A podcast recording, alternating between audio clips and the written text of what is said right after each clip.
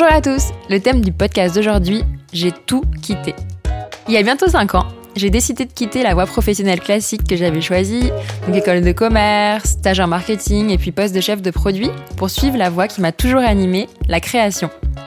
C'est ce genre de témoignages qu'on va écouter aujourd'hui, les témoignages de gens de la communauté et aussi d'amis, des gens qui ont osé tout plaquer pour se réinventer une nouvelle vie. Pour ma part, ça s'est plutôt passé en douceur.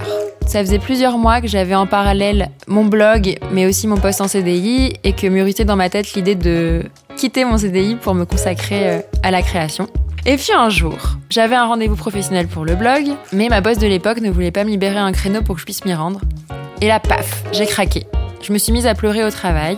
J'arrivais plus en fait, j'étais vraiment fatiguée. J'arrivais plus à combiner euh, le blog, le travail sur le blog la nuit et puis mon métier le jour. Il fallait vraiment que je fasse un choix. La suite, vous la connaissez. J'ai maintenant le métier de mes rêves et je suis hyper épanouie. Mais assez parlé de moi. Aujourd'hui, on va écouter le témoignage de personnes qui ont tout quitté, des gens de la communauté et aussi des amis, qui l'ont fait par amour, par haine, par ennui ou même par kiff. C'est pour le kiff qu'Amric a quitté son bel appartement du 15e arrondissement de Paris pour vivre en Australie. Salut Emric, tu vas bien? Bien toi Merci d'être venu au studio Mimis pour nous raconter son histoire. Alors, qu'est-ce qui s'est passé? Qu'est-ce qui t'a décidé à partir? Alors c'est quelque chose qui me tenait à cœur depuis très longtemps. Euh, depuis que j'avais terminé mes études, j'avais vraiment l'envie de pouvoir partir euh, à l'autre bout du monde. Alors pourquoi l'Australie? Parce que euh, pendant un an, je vais avoir, je vais être dans le pays le plus loin de la France d'un point de vue géographique, et donc je vais pouvoir avoir l'occasion de pouvoir profiter de ce pays-là à 100% et donc de pouvoir découvrir. Enfin, ça sera ma maison, quoi. Qu'est-ce qui t'a fait franchir le pas? Pourquoi tu te décides à ce moment de ta vie? Alors la première chose, c'est que euh, la vie parisienne, elle est sympa. Moi, je suis pas parisien d'origine, mais l'objectif est de pouvoir se dire, euh, euh, je vais je vais quitter un peu cette ville qui vit à 1000 à l'heure pour arriver dans un pays où en fait on vit, euh, enfin oui, il y a un peu de ville, on est tous ciné euh, cette grande ville qui attire beaucoup de personnes, mais euh, on connaît bah, beaucoup moins tout l'aspect un peu naturel et j'ai vraiment envie de me perdre un petit peu dans ces espaces naturels et se dire je coupe tout. Et puis bah, quand je reviendrai, je rebrancherai, mais un an dans ma vie où je vais débrancher la prise et je vais pouvoir profiter à 100%. Prendre du temps pour toi, parce que depuis les études, on, on a tous pas eu beaucoup. Exactement, exactement. Et puis même euh, euh, repartir sur des choses qui sont plus simples. Et euh, dans la vie parisienne, bah, on voit beaucoup de monde, on a, on prend pas toujours le temps de rencontrer les, les personnes et tout. Là, je vais pouvoir avoir le temps de pouvoir me poser, de pouvoir rencontrer des personnes qui vont avoir des expériences qui sont radicalement différentes. Et, euh, et, ça, c'est quelque chose qui m'intéresse. Et surtout, euh, ben, on en parlait euh, rapidement tout à l'heure, avant de commencer à enregistrer l'émission, c'est se dire, je vais prendre le temps de pouvoir faire des belles photos de pouvoir bah, faire un montage. Et ça, ça en fait, bah, on prend l'image, on est tous avec nos téléphones, on regarde nos, nos galeries et on voit qu'il y a plein de photos qui sont prises, mais elles sont jamais organisées, elles sont jamais mises en valeur. Et, et ça, moi, c'est quelque chose qui me prend, qui me tient vraiment à cœur. Tu vas prendre le temps de faire les choses qui, que t'aimes. Ouais, voilà. Et puis des choses qui sont assez simples en fait des choses qui sont vraiment dans l'humain et ce genre de choses. Et comment a réagi ton entourage quand tu leur as annoncé la nouvelle? Alors, euh, j'en ai parlé dans un premier temps à ma copine. Euh, ma copine euh, venait de commencer à... Ça faisait six mois qu'elle était en poste et elle m'a dit bah, je peux pas partir parce que ça fait que six mois que je suis en poste. Le temps est passé et un mois plus tard, bah, elle est revenue vers moi et m'a dit ah bah en fait euh, c'est maintenant que je veux partir euh, c'est bon là euh, enfin ça a mûri et j'ai envie de partir. Donc à partir de ce moment-là on a mis en place la, toute la procédure pour pouvoir partir de mon côté de son côté. Et puis bah du côté de nos familles clairement ça a été hyper bien accueilli. Alors il y a toujours ce ce petit euh, pincement au cœur parce que les gens se disent on va pas se voir pendant dix mois et tout donc bah déjà on a nos familles qui, qui veulent venir nous voir là-bas mais mais on était hyper soutenus parce que bah voilà c'est un projet c'est tout le monde a envie de partir là-bas. Enfin, c'est des gens, euh, c'est des choses que les gens ont vraiment envie de faire. C'est euh, se dire, euh, je pars à l'autre bout du monde et je vais faire une année où je vais, je vais complètement débrancher. Mais au sein de ta famille, ils ont tous réagi pareil? Genre, t'as pas des, des gens d'une autre génération qui comprennent pas, qui te déconseillent parce que tu risques de pas retrouver un métier en rentrant? Enfin, c'est pas le monde des bisounours, tout le monde n'a pas réagi. alors non, tout le monde réagit pas de la même façon. En effet, bah, les grands-parents, c'est ceux qui qui ont avec lequel on a c'est assez compliqué parce qu'ils se disent ben voilà on se reverra dans un an dans un an ils seront pas on sait pas dans quel état ils seront entre guillemets et ça. Et en fait on a un énorme enjeu de pouvoir se dire euh, euh, on va les tenir au courant. Et alors euh, mettre nos grands-parents sur Instagram c'est pas ce qui est le plus facile. Mais euh, on a des petites solutions. C'est à dire que bah, du côté de ma copine on- ils ont mis en place un petit WhatsApp donc on va pouvoir les tenir au courant comme ça. Et moi de mon du côté de ma grand-mère on a euh, euh, elle reçoit tous les euh, tous les mois une petite gazette avec des photos et avec des petits textes et euh, c'est imprimé. Donc nous on remplit ça via une application et elle euh, elle reçoit ça directement chez elle. Et pour le coup bah, c'est super sympa parce que ça, ça crée du lien et en fait elle voyage avec nous. Donc euh, on aura l'occasion aussi de se faire 2 3 2 3 4 Skype et tout. Donc euh, ça va pouvoir euh, euh, recréer de la proximité en- entre nous et, euh, et on, on a commencé à leur apprendre à utiliser euh, bah, les différents outils de communication euh, pour pouvoir garder ce lien. Et tu pars quand en fait? Alors je pars euh, le 15 juillet, donc ben, je quitte l'été français pour l'hiver australien. Donc c'est pour ça que l'objectif, je me suis mis comme base d'être un minimum 25 degrés. Donc on commence par le nord de l'Australie où il fera entre 25 et 30. Et t'as mis combien de temps à tout organiser?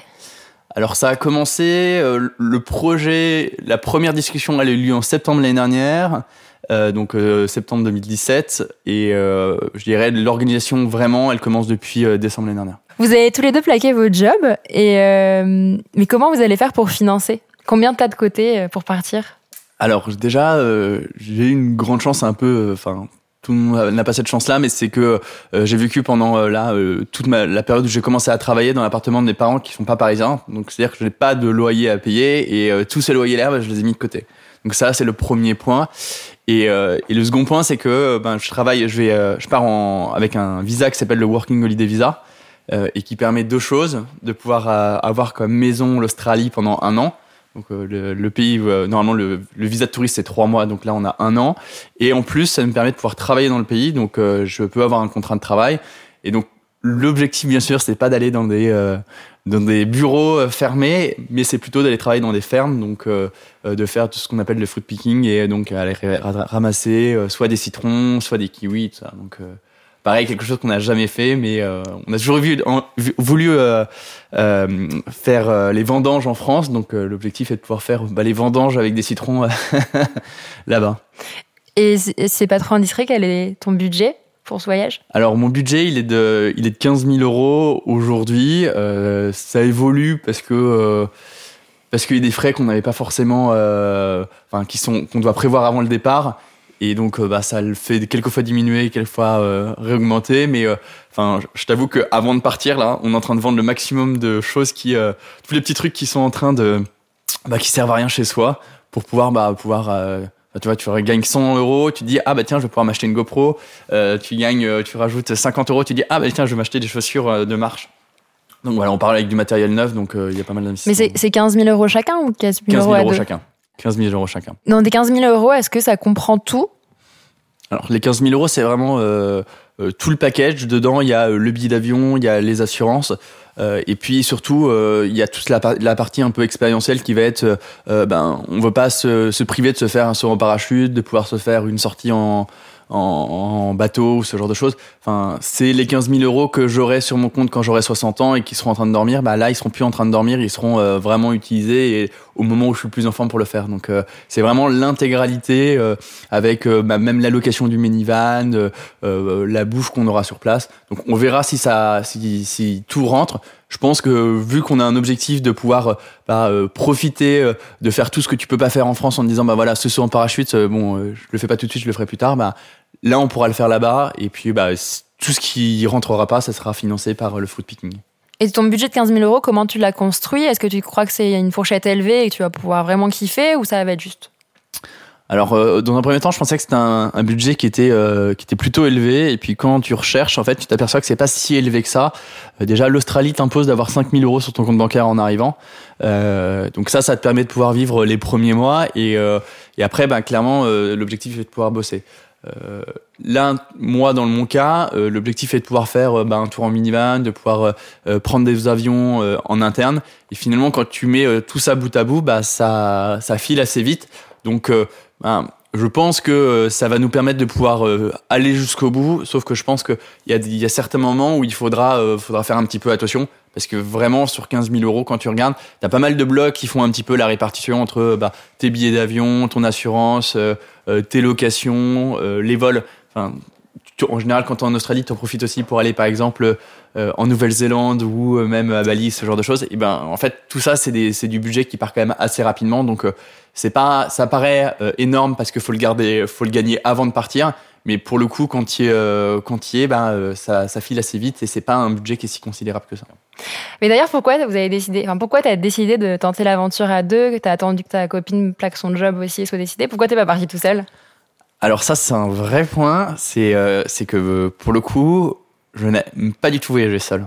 Parce que je considère qu'en fait, une expérience se vit toujours à deux et bien plus savoureuse à deux.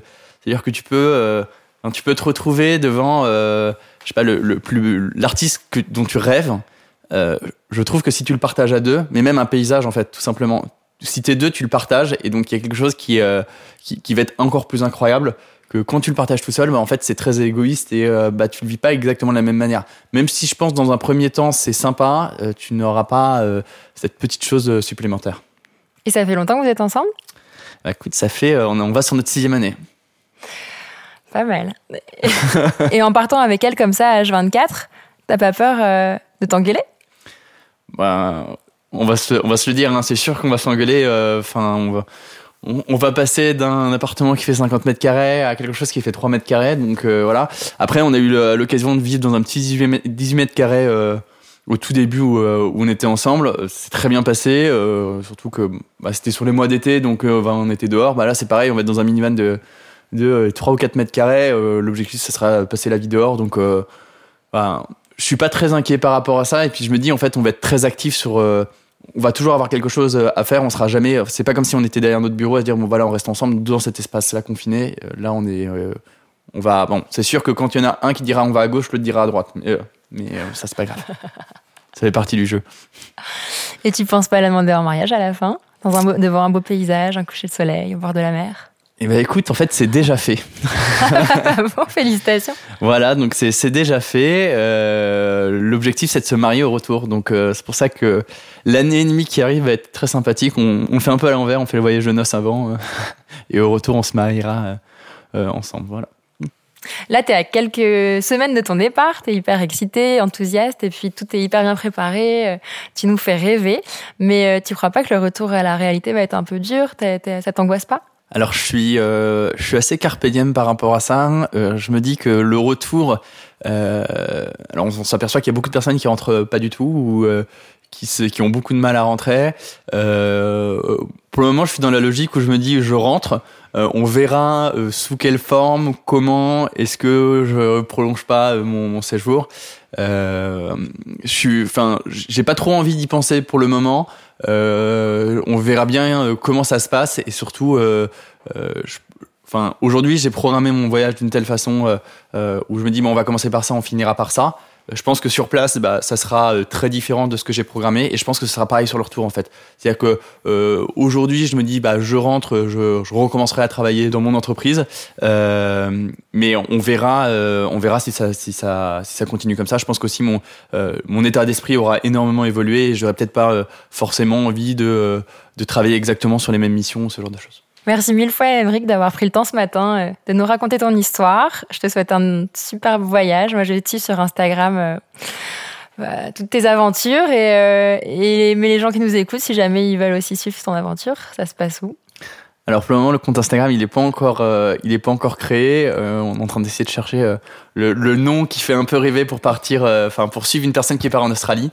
et donc, bah, dès que dès que j'aurai le nom, je vous tiendrai au courant.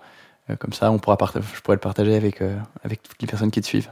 Tu partageras que des photos de paysages ou mais aussi tous tes bons plans, tes galères, des conseils? Alors je pense qu'il y aura beaucoup de photos de paysages parce que euh, je pense qu'il y aura matière à. Après oui, je pense que je vous montrerai mes galères quand j'aurai crevé un pneu au, milieu de nulle part. je pense que ça sera bien marrant de voir ça. Enfin, à condition qu'il y ait du réseau. Par amour, Emma a quitté sa vie montréalaise pour venir s'installer à Paris. Salut Emma, alors raconte-nous comment ça s'est passé. Salut Elsa. Alors, euh, moi, je suis partie vivre 4 ans à Montréal. Donc, euh, je suis partie après mon lycée euh, pour faire mes études, mes études de sciences politiques. Donc je suis arrivée là-bas, euh, je connaissais personne, euh, je, je, commençais des nouvelles études dans un nouveau pays. Donc euh, au départ, ça a été, euh, c'était un peu nouveau pour moi, mais ça a jamais été vraiment compliqué. Et euh, petit à petit, c'est une vie qui m'a beaucoup plu. J'ai beaucoup aimé ce que je faisais dans mes études. J'ai beaucoup aimé ma vie là-bas. J'avais beaucoup d'amis, euh, je sortais, je travaillais beaucoup. En fait, le plan, c'était un peu de vivre toute ma vie à Montréal. Donc, euh, en parallèle à mes études de sciences politiques, j'ai commencé à m'intéresser à l'agriculture urbaine. Euh, j'ai commencé à faire des formations là-bas. Je faisais beaucoup euh, d'allers-retours avec New York pour prendre des inspirations. Et en fait, vraiment, mon but, c'était de euh, faire de l'agriculture urbaine au Canada, que ce soit à Montréal ou autre part. Et voilà. Bah alors, tu roulais à Montréal. Pourquoi un jour, tu as décidé de partir? Alors en fait, moi, j'ai décidé de partir de Montréal pour aller vivre à Paris par amour. Mmh. J'ai rencontré un homme à Montréal. Euh, ça devait être la troisième année où j'habitais là-bas. Il était français, musicien en tournée à Montréal. On s'est rencontrés dans un café. Ça s'est fait euh, assez simplement, euh, assez rapidement. Et on s'est vu pendant deux jours, comme ça. Et puis il repartait, euh, il repartait à Paris et il m'a dit, euh, écoute, si tu, si tu viens à Paris un jour, viens chez moi. Du coup, il y a quelques mois qui se sont passés et je suis allée à Paris. On s'est vus. C'était très bien, très beau. C'était un peu euh, déconnecté du réel. Et après, moi, je suis rentrée à Montréal. Je pensais que ça allait pas durer très longtemps. Et puis finalement, on a gardé contact. On se parlait. On s'écrivait des lettres. Euh, on s'appelait. Ça a commencé à durer, en fait. Et puis lui venait beaucoup me voir à Montréal. La plupart du temps, il me faisait des surprises. Il venait, on se voyait euh, dans d'autres pays. Mais lui, il, euh, il voulait pas, en fait, euh, il voulait pas vivre avec moi, il voulait pas d'avenir avec moi, mais je pense qu'il n'arrivait pas à, à, arrêter la relation. Je sais pas pourquoi, mais il n'arrivait pas à arrêter la relation. Il voulait toujours que ça continue, mais il, il me disait toujours il n'y a pas d'avenir entre nous, il n'y a rien qui. Donc, si j'ai bien compris, à un moment, tout ça, ça te fatiguait et tu as décidé de prendre les choses en main? Ouais, c'est ça. Bah, en fait, ça me fatiguait parce que déjà, j'arrivais pas vraiment à le faire changer d'avis, mais en même temps, on avait une belle histoire. Et puis en plus, les gens autour de moi me disaient que c'était vous à l'échec. Du coup, c'est pour ça que j'ai commencé à de moins en moins vraiment en parler, parce que je savais peut-être au fond de moi que c'était vous à l'échec, mais je voulais vraiment continuer. Du coup, bah, j'ai cherché des solutions. Et la solution que j'ai trouvée, c'est de partir vivre à Paris, là où il habitait. Parce que, en fait, je sais pas, pour moi, je me disais c'était le seul moyen. Enfin, que la, la, la, pourquoi il voulait pas être avec moi, c'était parce qu'on n'habitait pas dans le même pays. Donc je me disais, si euh, je viens vivre à Paris, tout va s'arranger. À partir du moment où tu as pris ta décision, en combien de temps tu as tout plaqué? En fait, j'ai décidé déjà que euh, je voulais pas du permis de travail qu'on m'avait qu'on m'avait proposé à Montréal. Donc après ça, en fait, je me suis dit euh, c'est un peu c'est allé très vite. Je me suis dit euh, voilà, je rentre à Paris, le temps de finir mes études en accéléré, de prendre un billet d'avion, de euh, de tout rassembler, de rentrer. Ça a dû prendre, je dirais, trois mois. Et une fois de retour à Paris, alors? C'était pas du tout euh, c'était pas du tout ce à quoi je m'attendais. Euh, donc je suis rentrée on s'est vu. Euh, je me rappelle même il est venu me chercher à l'aéroport. Mais en fait après il m'a dit ben ton appartement t'as trouvé tu dors où? Et en fait j'ai compris que bah je dormais pas chez lui que ça allait être un peu plus compliqué. Et en fait au départ euh, c'était ça on continuait à se voir. Mais par contre euh, c'était euh, c'était assez distant. Au moins sur tout ce qui était intimité vivre ensemble et tout ça, c'était, c'était, je comprenais que c'était pas possible de son côté. Mais il était au courant que tu quittais tout pour lui? Non. Qu'est-ce que tu lui as dit? Non, je lui, bah, je, comme avec tout le monde en fait, je disais un peu que c'était euh, pour changer d'air, euh, pour le travail, euh, que je voulais recommencer une vie euh, là, que que j'en avais marre de Montréal, qu'il faisait trop froid l'hiver, euh, que c'était, en fait, je disais jamais vraiment. Je lui ai dit après, mais plusieurs mois après, et sur le coup de l'énervement, quand on, quand on s'engueulait, euh, je disais, mais j'ai, tout quitté pour toi, mais lui, il, enfin, il faisait un peu comme s'il tombait des nues, mais je pense qu'il le savait aussi, il le savait aussi un peu, enfin. et, Mais pourquoi à lui et aux autres, tu disais pas la vérité? Je sais pas, je pense que j'étais, j'étais un peu gênée. Euh, je voyais que les gens enfin, me soutenaient pas vraiment. Après aussi, on avait, euh, on avait une grosse différence d'âge, on avait 15 ans d'écart, alors c'était un peu compliqué. Donc déjà, il y avait ça. Et en plus, euh, je quittais tout pour, euh, pour un homme. Donc les gens autour de moi étaient pas vraiment, je voyais qu'ils n'étaient pas vraiment favorables à ça. Et vis-à-vis de lui, ben c'était de la fierté. En fait, je me disais, j'avais envie de rentrer et que lui en fait me prenne dans ses bras et me dise on va vivre notre vie ensemble. Et moi je me disais comme ça j'aurais rien j'aurais pas à dire je suis rentrée pour toi. Je voulais juste que ça se fasse naturellement mais ça s'est juste simplement pas fait. Et si tu avais pu faire les choses différemment ça se serait passé comment? Euh, bah, Si je me dis que dans tous les cas, je serais rentrée à Paris, je pense que ce que j'aurais fait de différent, c'est euh, ne pas être rentrée, enfin ne pas être venue à Paris pour euh, pour un homme, l'avoir fait pour moi parce que je parce que je pensais que pour le travail ce serait mieux, parce que je parce que je pensais que pour m'épanouir, ça aurait été quelque chose de un espace mieux, mais en tout cas, je, si j'avais pu le refaire, je l'aurais pas, je l'aurais pas fait pour suivre quelqu'un et par amour. Et du coup, remords ou pas remords? Euh, ben pas vraiment de remords. Au départ, ça a été dur pour moi. Quand je suis venue vivre à Paris, je, je finissais, j'avais fini mes études, j'ai travaillé dans un restaurant pour essayer d'avoir un peu d'argent. C'était un peu compliqué, mais euh, finalement, je pense que toute cette histoire, ça m'a permis euh, d'avoir un peu plus confiance en moi, de, de croire en moi. Et euh, en fait, depuis que je suis rentrée en France et depuis que je vis à Paris, ça fait un an et demi. Du coup, j'ai monté ma société d'agriculture urbaine. J'ai j'ai un peu sauté le pas. J'ai monté aussi une marque de broderie. Euh, j'ai rencontré euh, un nouvel amoureux avec qui on est, euh, on est ensemble depuis, depuis un an. Donc finalement, c'est plutôt une vie qui me plaisait et plutôt dont je rêvais, donc pas vraiment de remords. Merci beaucoup Emma pour ton joli témoignage. Merci à toi. Par quête de sens, Pauline a renoncé à son poste de directrice marketing chez L'Oréal pour s'associer, bah avec moi. Et il fallait bien du courage. Salut Pauline Alors raconte-nous comment ça s'est passé. Oui Elsa, il m'en a fallu beaucoup du courage pour partir, mais à la limite c'est presque rien par rapport à mon quotidien avec toi maintenant.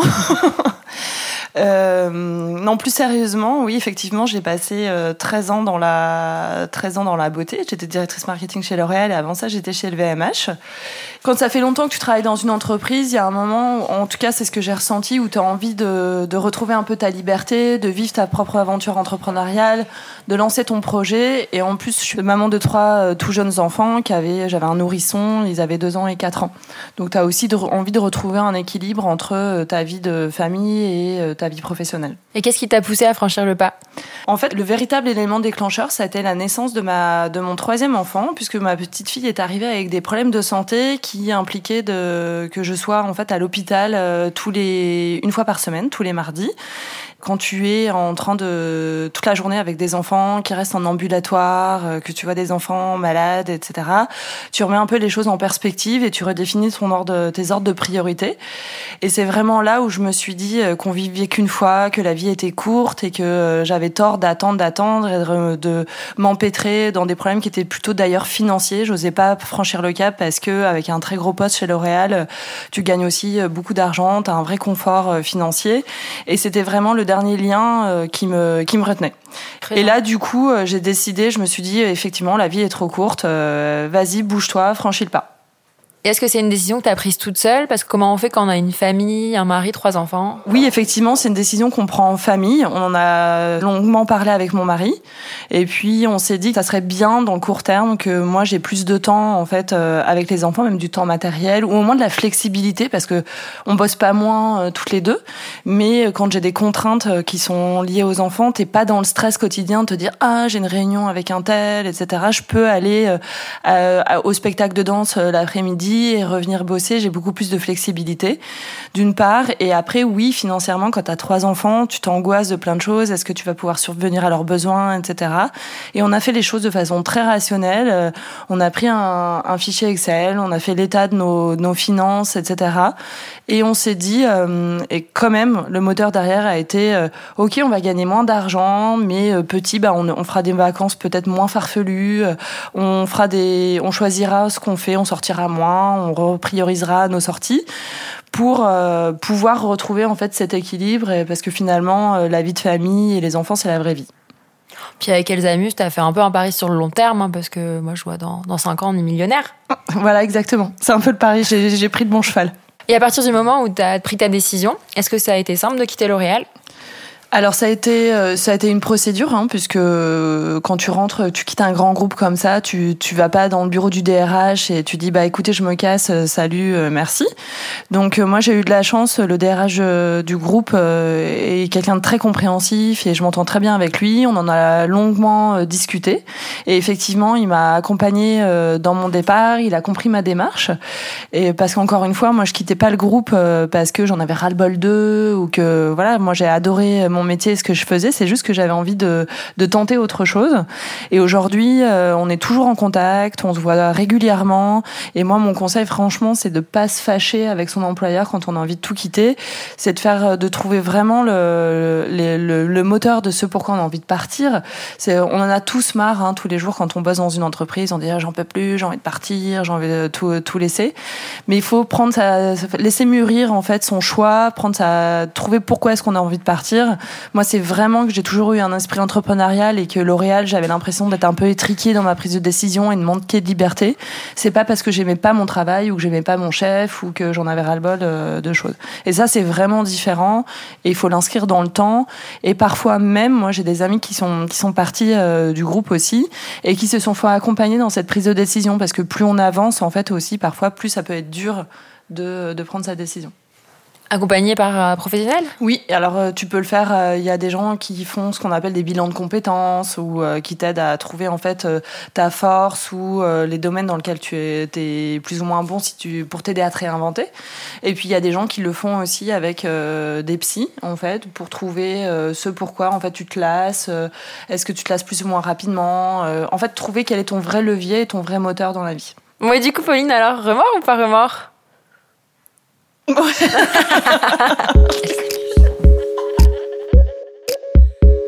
Pour elle-même, Zoé a quitté son amoureux après 11 ans de relation pour apprendre à s'aimer. Bonjour Zoé, merci beaucoup d'être ici. Merci. Alors raconte-nous un peu euh, ton histoire. Alors, j'étais euh, j'étais en couple avec, euh, avec mon amoureux donc depuis plus de 11 ans. On s'est rencontrés au lycée. On s'est mis en couple après le lycée. Donc ça a été très vite.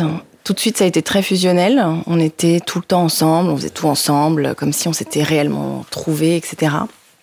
Euh, au point de, s'extraire aussi de nos amis, de la famille un petit peu. Euh, on avait énormément de projets ensemble, des projets pro. Enfin voilà, tout était euh, hyper fusionnel, du particulier, enfin au professionnel. Si bien que il y a eu des gros, des gros clashs assez rapidement. J'ai proposé des breaks au bout de trois ans. Euh, ça s'est très mal passé, il a refusé, donc euh, on a continué, ça s'est arrangé. Euh, par la suite, pareil. au bout de huit ans, j'avais la sensation d'étouffer, de pas me de pas me retrouver, malgré qu'il y avait énormément d'amour, que tout se passait. C'est pas juste des points négatifs, mais mais il y avait quelque chose qui me convenait pas, quelque chose que je me retrouvais pas quoi. Donc donc voilà, ça s'est pas fait du jour au lendemain. Il y a eu plusieurs tentatives de d'éloignement. Il te, te laissait pas assez de place pour t'épanouir, toi Ouais, il me laissait pas. Il me poussait vers le haut, mais il avait, il avait un tempérament hyper négatif. Et, euh, et au final, je m'attardais davantage à le, à le, protéger, à le rassurer lui, que de m'occuper de moi. Donc, euh, donc euh, voilà, ça j'ai mis du temps à le comprendre, mais mais là, ces dernières années, c'était c'était évident. Et un jour, tu as décidé de le quitter Ouais, c'est ça. ça. Ça me trottait, enfin voilà, depuis plusieurs années, plusieurs jours, il y avait des, il y avait des vagues, forcément, où je me disais, ben, non, mais ça va s'arranger, euh, je vais réussir à me trouver, on en discute, etc. Et, euh, et puis ça va aller. Et puis ça retombait comme un soufflet euh, directement quelques semaines après. Donc, on en a beaucoup discuté. J'ai suivi une thérapie aussi qui a été très, très efficace et qui m'a aidé, qui m'a aidé à a réalisé beaucoup de choses sur moi, euh, sur le fait de bien s'entourer, euh, avec son amoureux, mais aussi avec ses amis, etc. Et après une grosse, grosse discussion qui a duré plusieurs jours, euh, on en a déduit que c'était mieux pour nous deux, qu'il fallait qu'on se trouve, que lui aussi il se trouve, et, qu'il apprécie à s'aimer, que je pouvais pas aimer pour deux. Donc, donc voilà, ça s'est passé comme ça. Quel a été l'élément déclencheur? Ça a été vraiment ta thérapie? Ça a été ma thérapie et ça a été d'autres, euh, d'autres, euh, comment dire, d'autres vices qu'il a. Euh, genre de pas me faire confiance, par exemple. Il m'a jamais fait confiance pendant pendant plus de 11 ans.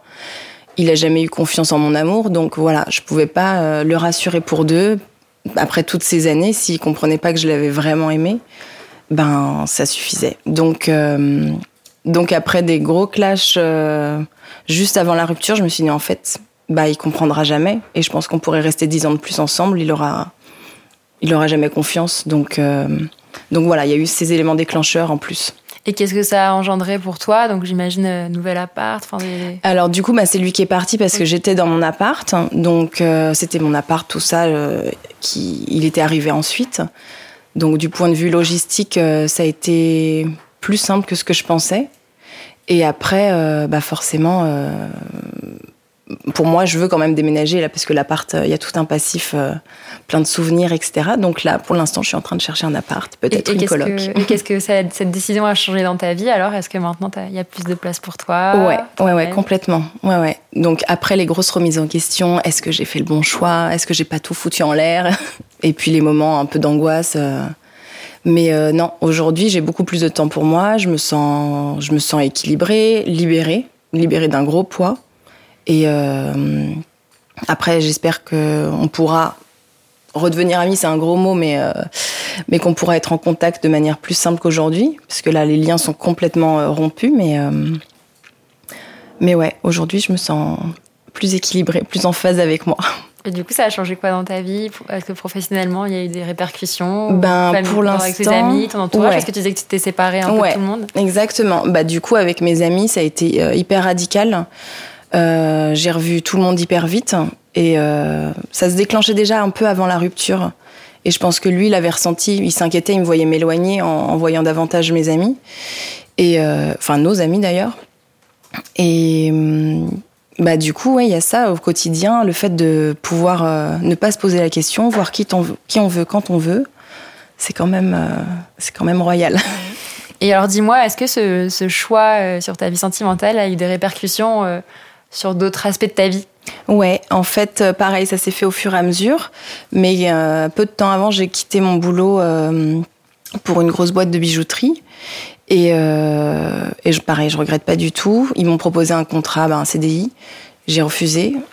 J'ai décidé de me lancer à mon compte, là, de faire ma boutique et par la suite probablement de pouvoir m'installer à l'étranger quelque temps. Donc, donc voilà, tout se suit, tout s'en- tout s'enchaîne. C'est pas rien. Un, un grand besoin de liberté. Exactement. d'envie de liberté. Ouais, c'est ça. Et puis, euh, ouais, de me définir en, en, en- de manière professionnelle aussi, de pas attendre quelqu'un pour faire les choses, et euh, que ce soit un voyage ou que ce soit euh, un projet pro, le faire par moi-même, quoi. Mm. Et tu vas partir où?